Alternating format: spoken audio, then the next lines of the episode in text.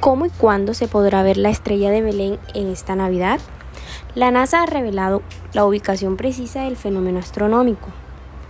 La temporada de Navidad del año 2020 no solo es peculiar porque estará marcada por el nuevo coronavirus, los confinamientos y las restricciones para las reuniones, también se recordará por el regreso de la estrella de Belén, que en realidad no es un astro específico sino un evento astronómico.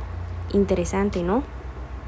Se trata del acercamiento de Júpiter y Saturno, los dos planetas más grandes del sistema solar. Este fenómeno es denominado conjunción y según han explicado algunos astrónomos podría ser el mismo que se hace referencia en la Biblia.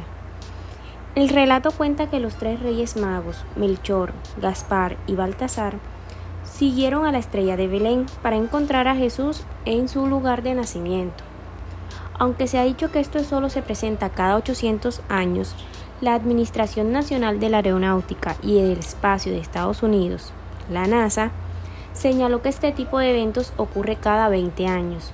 No obstante, este en especial es porque es una conjunción particularmente grande y no se verá sino hasta dentro de 60 años.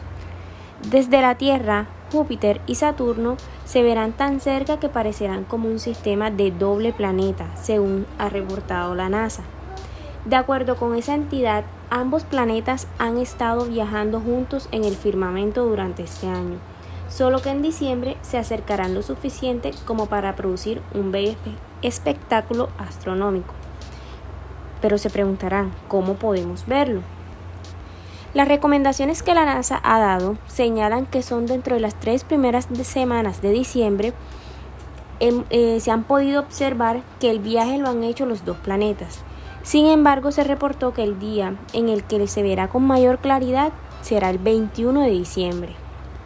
A estar listos a esa fecha.